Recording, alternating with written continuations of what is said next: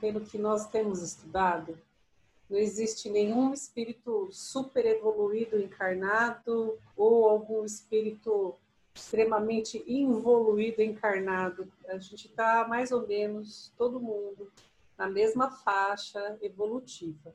Então, quando a gente se referencia por uma pessoa como Gandhi, ele vê Gandhi como uma pessoa extremamente distante de nós, isso não é verdade.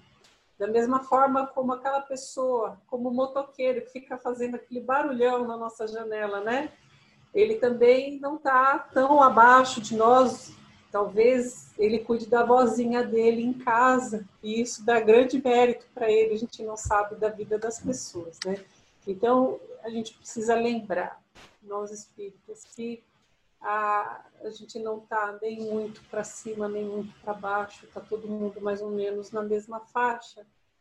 E isso ajuda a gente a pensar naquela pessoa que dá muita raiva na gente, talvez com um pouco mais de tolerância. A minha sogra, quando ela era viva, é, os filhos dela sabiam que ela era espírita, né? Ela teve uma filha com problema de saúde, levou para casa espírita, a filha dela se curou e a partir de então ela passou a ser uma trabalhadora da casa espírita, uma estudiosa, desenvolveu mediunidade e ela era uma vista como uma pessoa assim de muito bem pelo por toda, toda a vizinhança dela. Ela era, inclusive, procurada pelas pessoas, conselheira. E quando ela estava com muita raiva de alguém, eles percebiam que ela estava com muita raiva de alguém, porque ela falava assim: aquele filho de Deus perfeito. então, assim, ela tentava trabalhar essa questão também dela né? Não tinha motoqueiro na janela dela, mas ela devia ter outros problemas, com certeza. E essa raiva que a gente sente, né? ninguém é perfeito, essa raiva que a gente sente muitas vezes das pessoas, a gente lembrando que a gente está mais ou menos no mesmo nível que elas e que a gente também é passível, falível, passível de cair em algum erro, em alguma situação dessa longa estrada que a gente ainda vai ter, se Deus quiser, né? A gente não sabe também o amanhã. A gente espera viver bastante essa encarnação, pelo menos até uns 100 anos. Lembrar que essa, essa situação toda que a gente vive, se a gente lembrar dos nossos estudos espíritas, a gente acaba desenvolvendo mais tolerância pelas pessoas. Isso não quer dizer que a gente vai aceitar passivamente, mas a gente vai ter uma ação pacífica e positiva dentro daquilo que a gente acha que é certo. Então, dentro Peraí, dessa... posso só falar uma coisinha, Karen, Pode. só para emendar essa sua fala? Que assim, Gente, nós estamos numa condição evolutiva que a gente sente todo o turbilhão de sentimento, né? A gente tem todas essas, essas questões, né? A gente tem é, raiva, a gente tem ciúme, a gente tem inveja. Se você ainda acha que se você acha que você não tem isso, amigo, então ó, vai para terapia, porque a gente todo mundo tem. O problema não é esse sentimento, o problema é é, a gente, na verdade, existem muitos, muitas pessoas falando sobre isso hoje, né? Muitos psicólogos, dentro e fora do espiritismo, trabalhando essa questão das emoções, né? A condição socioemocional hoje é uma coisa que precisa ser muito discutida, porque a gente não foi trabalhado com todas as nossas emoções. O problema não é a gente sentir determinada emoção, é que finalidade você vai dar para ela né? Você vai ficar com raiva, igual a Carlinha deu o exemplo dela, que tem hora que ela fica, ela perde, fica intolerante, mas ela vai lá e vai atirar pedra pela, pela janela? Claro que não. Nunca a Carlinha vai fazer uma coisa dessa. Gente, vocês já viram a Carlinha? Imagina, não vai, não vai nunca. Ela pode até achar que vai, mas não vai. Mas tudo bem, a gente vai treinando a nossa tolerância, a gente vai treinando as nossas coisas. Então a gente fala assim, ah, eu não, é, eu, eu sou uma pessoa intolerante. Quanto mais você falar que você é intolerante, mais você vai receber exercícios para treinar a sua tolerância. Né? Então, como que eu recebo? Como que eu acolho isso? Eu acolho tentando dar uma finalidade diferente, tentando dar uma nova, tentando pensar assim, bom, eu, como ser imperfeito, senti esse senti sentimento de raiva, de ódio, de inveja, de ciúme, né? Ciúme, quer mais do que isso? Né, gente? E aí, só que assim, como que eu vou fazer? Eu, primeiro passo, se eu já identifiquei que eu, que eu sinto isso, já é um, um bom começo né? E aí você vai trabalhando esse sentimento. E aí, como a, Karen disse, você tem N coisas dentro da doutrina que ajudam a você desenvolver isso. Além disso, tem todo um trabalho terapêutico, gente, que não tem problema nenhum a gente buscar também, né?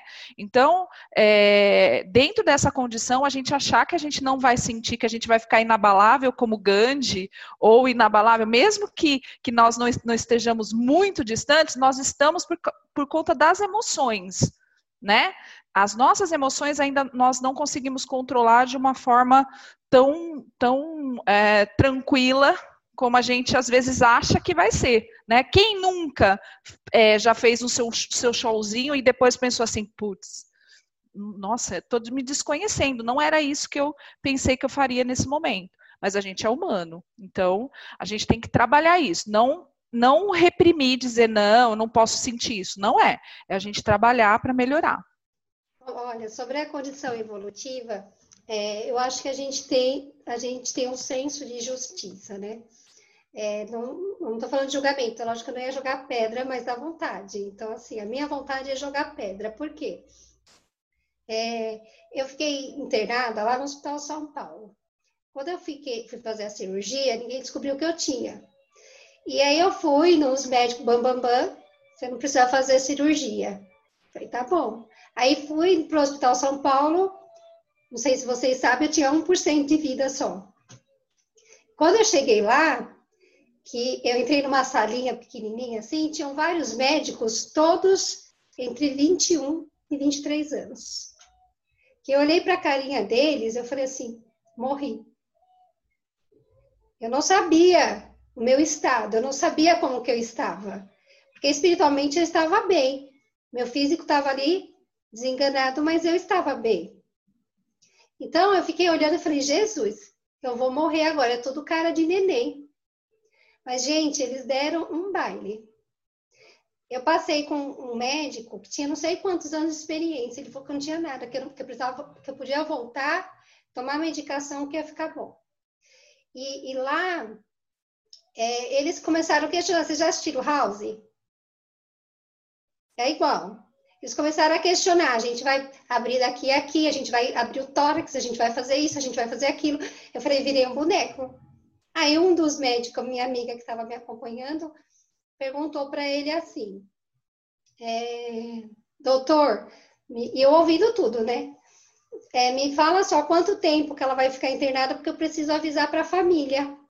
Ele olhou para ela, nesse momento, que eu falo para vocês, se eu tivesse escutado, alguém tampou meu, meu, meu ouvido.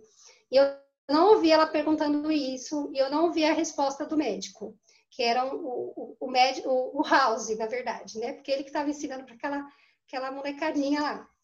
Ele falou assim, ela falou, preciso falar com a família. Aí, foi o momento que eu acho que taparam meus ouvidos. Aí falou assim, você não está entendendo o que está acontecendo aqui. É 99% de óbito.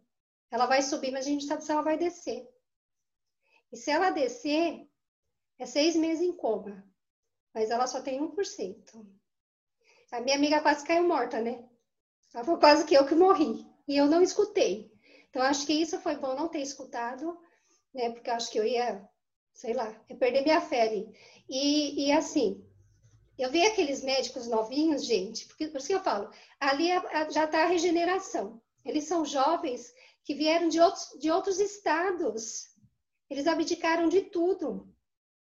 Eu até coloquei no Face, quem tiver o Face, é, a doutora Bruna foi uma das doutoras que fizeram a cirurgia em mim.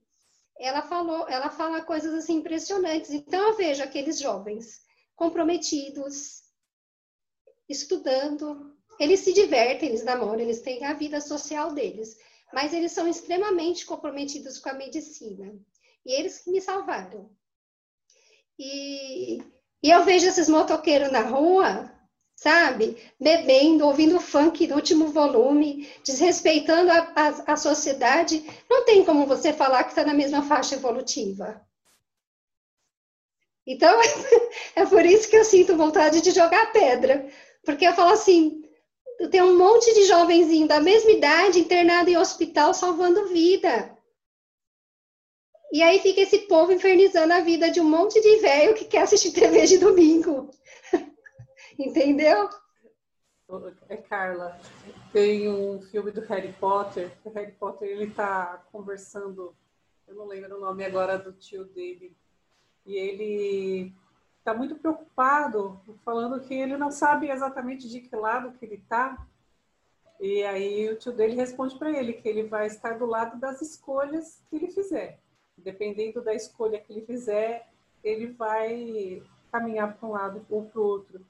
E entra um pouco também aquela história lá de que lobo você alimenta, né? Que você tem o lobo bom e o lobo ruim. Qual é o lobo que você está alimentando? Então, dentro dessa perspectiva, né, de qual caminho que você escolhe para seguir, a gente está mais ou menos no mesmo ponto de partida. Só que durante essa existência, a gente faz algumas escolhas, boas ou ruins, que vão se refletir. Mas a gente está partindo mais ou menos do mesmo ponto. Né? Agora, o porquê cada um escolheu ir para um caminho, alimentar um lobo e não o outro, isso tem muita, com, com, muita, muito a se questionar também, porque o espírita ele vai ser muito exigido a quem muito foi dado. Então, para ele foi muito dado. O que a gente sabe dessas pessoas, o que foi dado para elas? Qual vai ser a responsabilidade delas diante daquilo que elas receberam? Qual vai ser a nossa responsabilidade diante daquilo que a gente está recebendo? Então, se a gente está escolhendo um bom caminho, sorte a nossa, porque nós espíritas recebemos muito. Agora, se a gente vai para uma casa espírita, se envolve durante um tempo, depois vira um motociclista que ouve funk e que não cuida da vozinha dele. Então aí é mais complicado, mas se você é o espírita e você corresponde às responsabilidades que você é chamado durante a vida, então Sorte a sua. Sidney, você quer dar um, uma, um adendo, né? É, talvez não seja diretamente relacionado ao assunto que a gente está tratando, mas é, eu vou tentar chegar lá. É, acho que todo mundo conhece um, um, sistema de administrativo chamado meritocracia, que foi implantado pelos caras da Ambev. Eu sou terminantemente contra esse, essa metodologia porque ela premia só o resultado, ela não premia o, o caminho, né? E, e passado alguns anos já, já se mostrou que não é eficiente. Quando você tem meritocracia, é, você coloca, por exemplo, o menino do trainee, que eu sempre conto esse, esse exemplo. O menino trainee que mora na Paulista, que pega metrô cinco minutos e chega no escritório é diferente do trainee que saiu de Taboão da Serra, pega duas horas de condução para chegar lá às oito da manhã e estar no mesmo nível de eficiência, de disposição e de pensamento do que o menino que saiu da, da Paulista 15 minutos antes de chegar do trabalho, entende? Então, acho que essa tem a, essa é a premissa.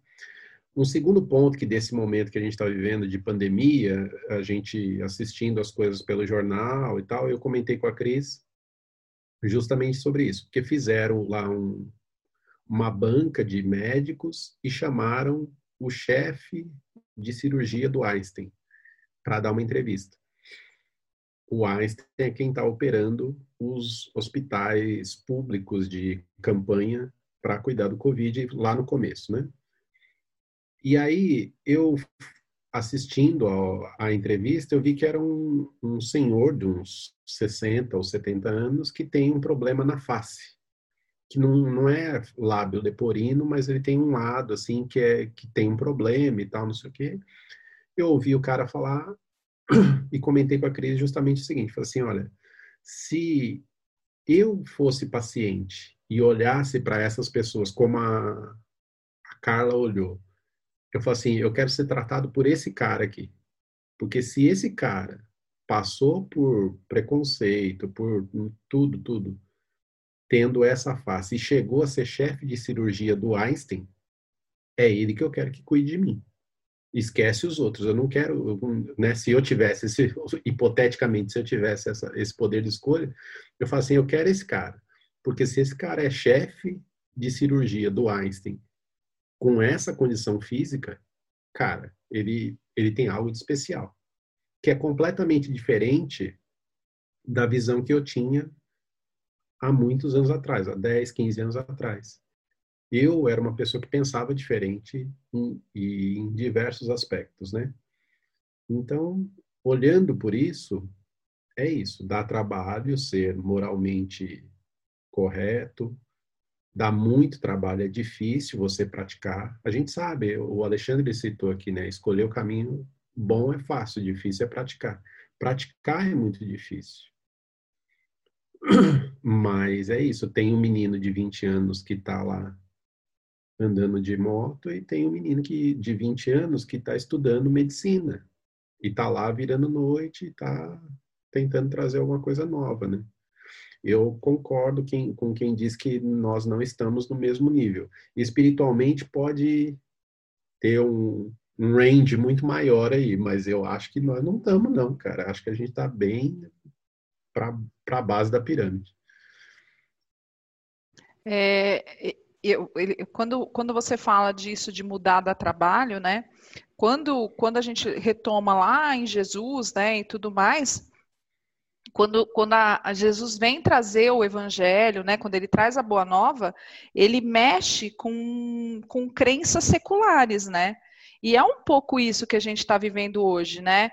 É, o próprio Kardec também, né? Quando Kardec traz a doutrina, é, é um alvoroço, porque você mexe com coisas que estão ali tão tão enraizadas, né, que é muito difícil de você, não é impossível, mas é realmente uma coisa que é muito mais fácil hoje, e eu acho que esse é o momento mesmo que a gente está vivendo. Nós temos aí as três revelações já já consolidadas, mas nós estamos no momento que não adianta, a gente já sabe, agora a gente tem que começar a agir. A gente está no momento da ação né? Por isso que ele fala da questão moral. E é muito mais fácil a gente fechar o olho e ver que, ah, não, isso daí não é. Vamos fechar o olho, ah, isso vai dar um trabalhão. Mas, gente, fazer o bem dá trabalho, ser uma pessoa boa dá trabalho.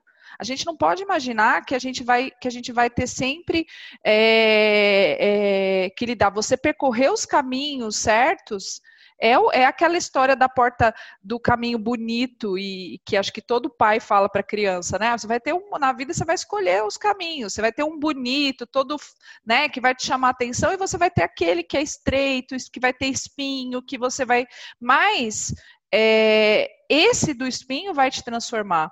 Né? Eu acho que, de novo, a gente volta na questão da transformação. Né? De novo, a gente volta na questão do eu, do eu preciso mudar, eu preciso fazer minha parte, eu preciso ser o condutor dessa mudança. E tem muita gente que não está disposta a isso. Né? E nem acha, porque assim, é, é aquilo que eu falei, tem gente que nem acha que sente esse tipo de sentimento. Tem gente que acha que está lá num nível, né? Se você pegar na história, nós, os cristãos foram extremamente perseguidos. Aí o que, que aconteceu? Deviam ter aprendido com isso. Não, chegou o um momento que os cristãos começaram a perseguir também. Então, o que, que é isso? Isso é arrogância. Isso é achar que você não tem mais nada que aprender na vida, você já sabe tudo. Né? E não é esse o caminho. O caminho é a gente estar tá sempre aberto, a gente está aberto para ouvir as coisas novas. E eu acho que talvez a grande vantagem dessa nova geração, e aí tomando como exemplo os médicos, né? A Greta, gente, eu sou apaixonada essa menina, né? É, a Malala e tudo mais, é justamente eles trazer, não é tão difícil para eles essa mudança. Eles não enxergam com tanta dificuldade como a gente enxerga, né? Então, para eles, é a mesma coisa da questão da tecnologia, né? Eles já são nativos digitais. Então, para eles, né, aquilo que eu passei, por exemplo, eu vou me dar eu o exemplo, né, que não era, e tive que aprender tudo, eles para eles é tranquilo, entendeu? Ixi, eu dou aula para criança de 11 anos, 10 anos, eles me ensinam as coisas. Porque, como acho que na cabeça deles pensam, nossa, mas como que essa professora não consegue entender isso? Só você passar o cursor, fazer não sei o quê. E aí eles vão dando essas dicas. Então, eu acho que a gente tem que aprender a ser humilde e também ouvir né, aquilo que está sendo bom e sem criar essas barreiras que a gente mesmo cria, né? É, somos nós mesmos que, que, criamos os escudos. A gente tem que aprender a, a quebrar esses escudos para poder ter um mundo melhor aí. Maravilha, debate de hoje. É, a gente trouxe o assunto da casa espírita para essa situação de polaridade. A gente tem debatido a questão da polaridade é, e quais as, os paralelos que a gente faz entre a casa espírita, o espírita e a sociedade, a participação política, as várias facetas dessa realidade no, no nosso dia a dia, né? algumas questões do que, que nos afetam mais, né?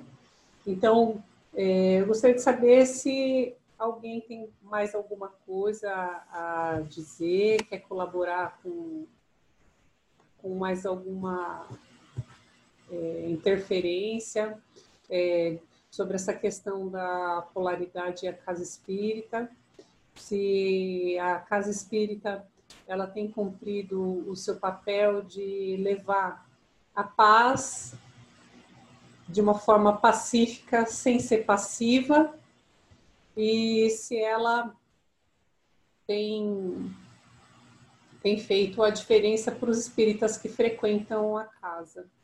Alguém gostaria de comentar? Vou falar.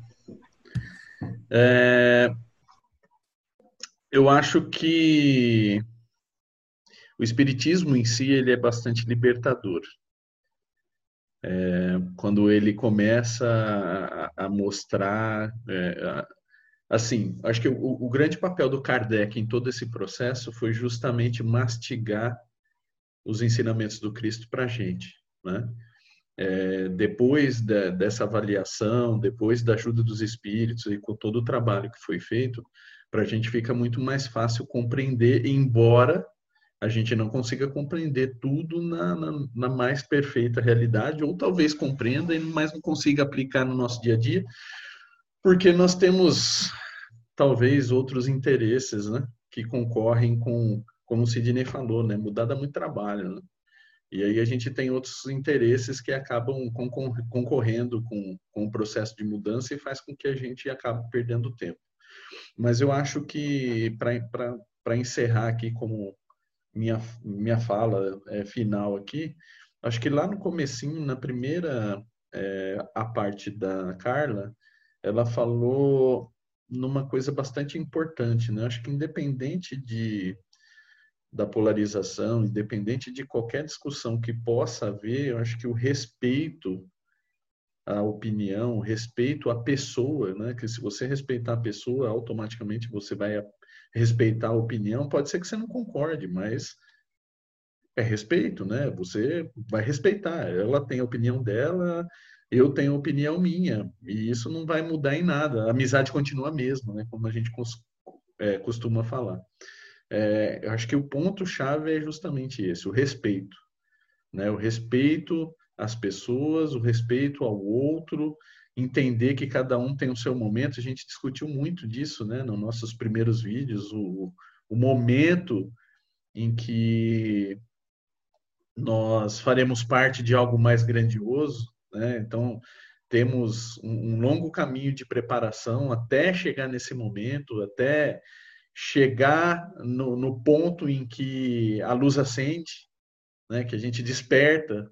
Né? Eu tenho vários colegas que, no, no, no, testemunho deles, quando a gente conversa é, justamente da questão da entrada no Espiritismo, ele fala como se fosse um despertar, né?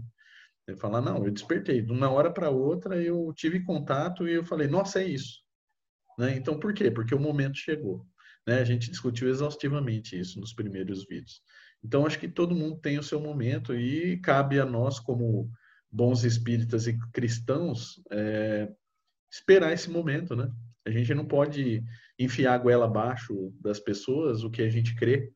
Se o que a gente crê é bom para a gente, já está bom. E se a pessoa conseguir se convencer, porque a gente não convence ninguém, as pessoas se convencem, né? Se a gente é, conseguir fazer a pessoa se convencer através de, dos nossos atos, sem a gente ter que ficar é, pregando, né? sem a gente ter que ficar mostrando como o Espiritismo é bom, se a gente conseguir fazer isso, nossa, eu já me dou por, por, por satisfeito. Né? Embora eu sei que a gente tenha um caminho absurdamente longo, mas chegar num estágio desse, quando você vê uma pessoa, você admira e você quer repetir o que aquela pessoa está fazendo, né, de forma legal, para mim acho que seria um, uma vitória nesse percurso que nós estamos aqui. Obrigada, Alexandre.